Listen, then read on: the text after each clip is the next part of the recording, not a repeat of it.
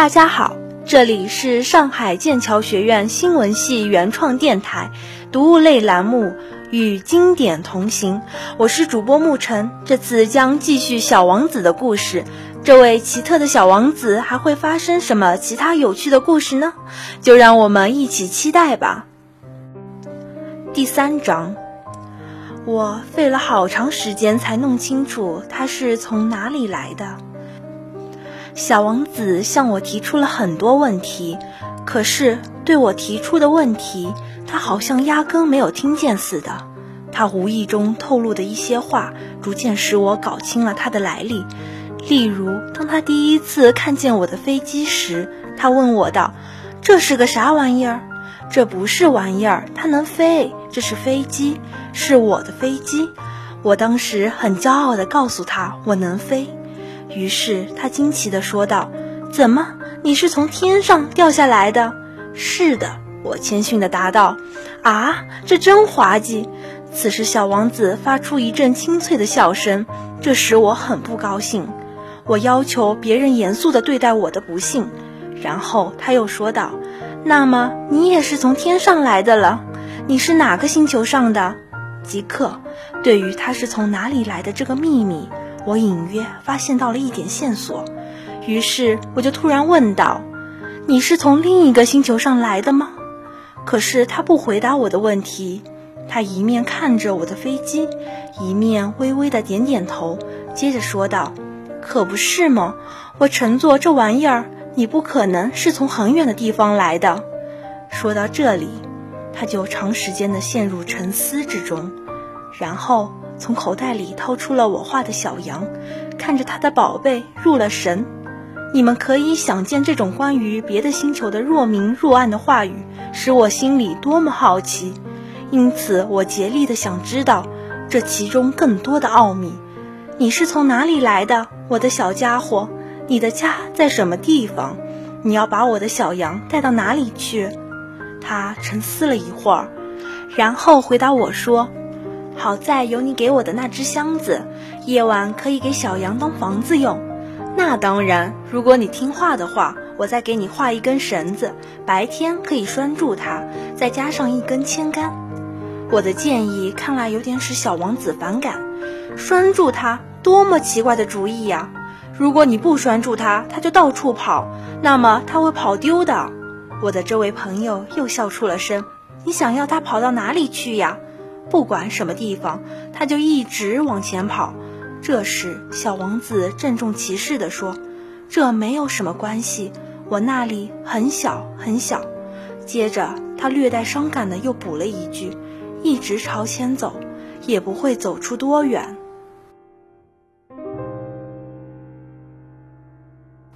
第四章，我还了解到另一件事情的重要。就是他老家所在的那个星球比一座房子大不了多少，这倒并没有使我感到太奇怪。我知道，除地球、木星、火星、金星这几个有名称的大行星以外，还有成百个别的星球，它们有的小得很，就是用望远镜也很难看见。当一个天文学者发现了其中一个星星，他就给它编上一个号码。例如，把它称作三二五小行星。我有重要的根据认为，小王子所来自的那个星球是小行星 B 六一二。这颗小行星仅在一九零九年被一个土耳其天文学家用望远镜看见过一次。当时，他曾经在一次国际天文学家代表大会上对他的发现做了重要的论证，但由于他所穿衣服的缘故。那时没有人相信他，那些大人们就是这样。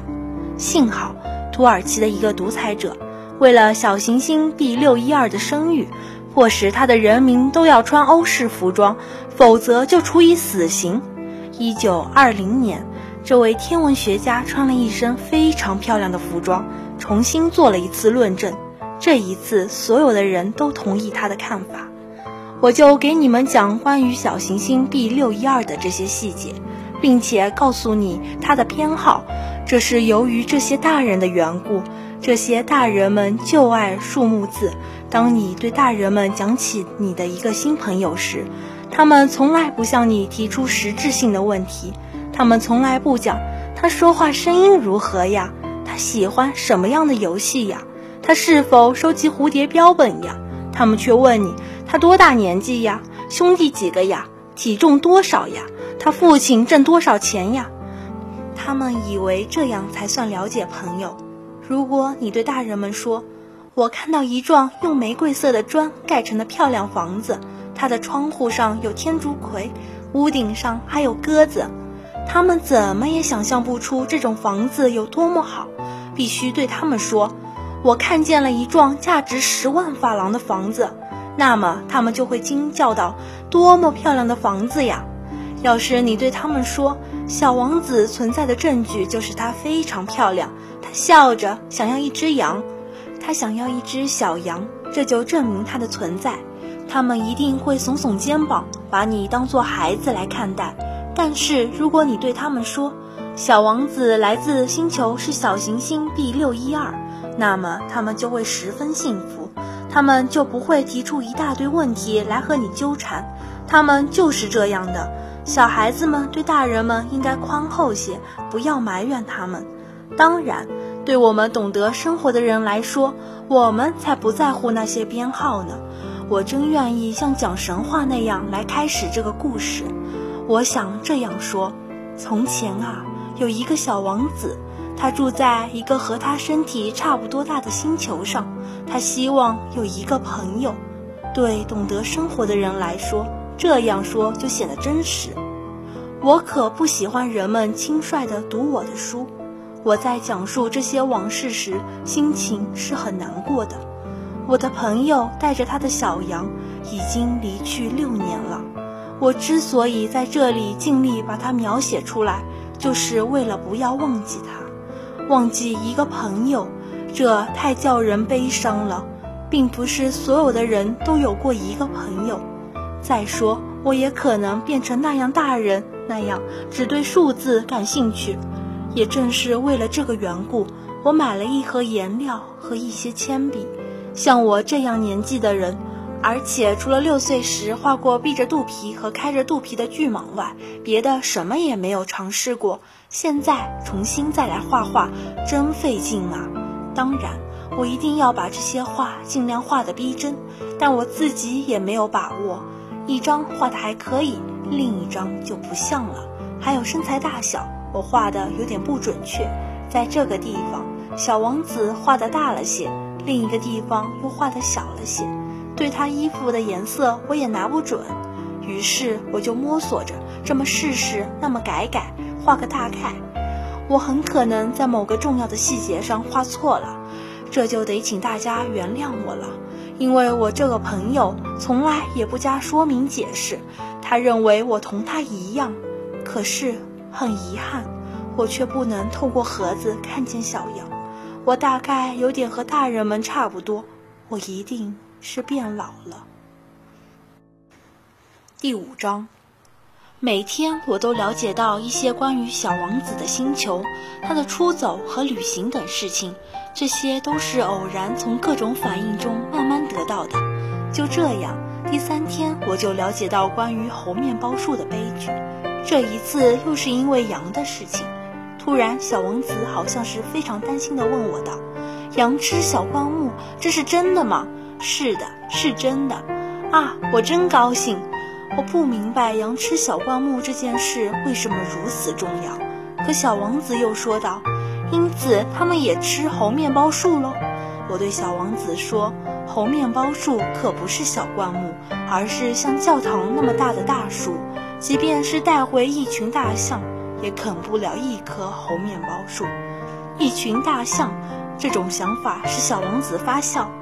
那可得把这些大象一只叠一只的垒起来。他很有见识地说：“猴面包树在长大之前，开始也是小小的。”不错，可是你为什么想叫你的羊去吃小猴面包树呢？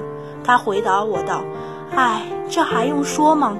似乎这是不言而喻的，可是我自己要费很大的心劲才能弄懂这个问题。原来，在小王子的星球上，就像其他所有的星球一样，有好草和坏草，因此也就有益草的草籽和毒草的草籽。可是草籽是看不见的，它们沉睡在泥土里，直到其中的一粒忽然想要苏醒过来，于是它就伸展开身子，开始腼腆地朝着阳光，长出一颗秀丽可爱的小嫩苗。如果是小萝卜或是玫瑰的嫩苗，就让它去自由地生长；如果是一棵坏苗，一旦被辨认出来，就应该马上把它拔掉。因为在小王子的星球上，有种非常可怕的种子，这就是猴面包树的种子。在那里的泥土里，这种种子多得成灾，而一棵猴面包树苗。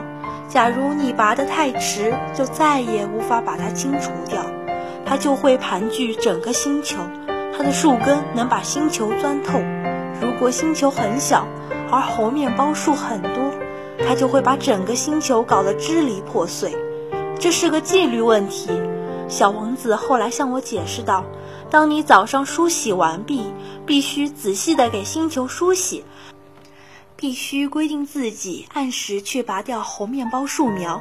这种树苗小的时候与玫瑰苗差不多，一旦可以把它们区别开的时候，就要把它拔掉。这是一件非常乏味的工作，但很容易。有一天，他劝我用心地画一幅漂亮的图画，好叫我家乡的孩子们对这件事有一个深刻的印象。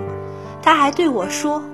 如果将来有一天他们外出旅行，这对他们是很有用的。有时候人们把自己的工作推到以后去做，并没有什么妨害。但是遇到拔猴面包树苗这种事，那就非造成大灾难不可。我遇到一个星球，上面住着一个懒家伙，他放过了三棵小树苗。于是，根据小王子的说明，我把这个星球画了下来。我从来不大愿意以道学家的口吻说话，可是猴面包树的危险大家都不大了解。对迷失在小行星上的人来说，危险性非常之大。因此这一回，我贸然打破了我这种不喜欢教训人的惯例。我说：“孩子们要当心那些猴面包树呀！”为了叫我的朋友们警惕这种危险。他们同我一样，长期以来和这种危险接触，却没有意识到它的危险性。我花了很大的功夫画了这幅画，我提出的这个教训意义是很大的，花点功夫是很值得的。你们也许要问，为什么这本书中别的画都没有这幅画画得那么壮观呢？回答很简单，别的画我也曾经试图画得好些，却没有成功。而当我画猴面包树时，有一种急切的心情在激励着我。听众朋友们，小王子的天真纯粹有没有打动你呢？而文中我对大人时口吻的描写是不是很熟悉？不过今晚的节目就到这里了，但别忘了下周六晚与我们相约一起聆听接下来的故事，不见不散。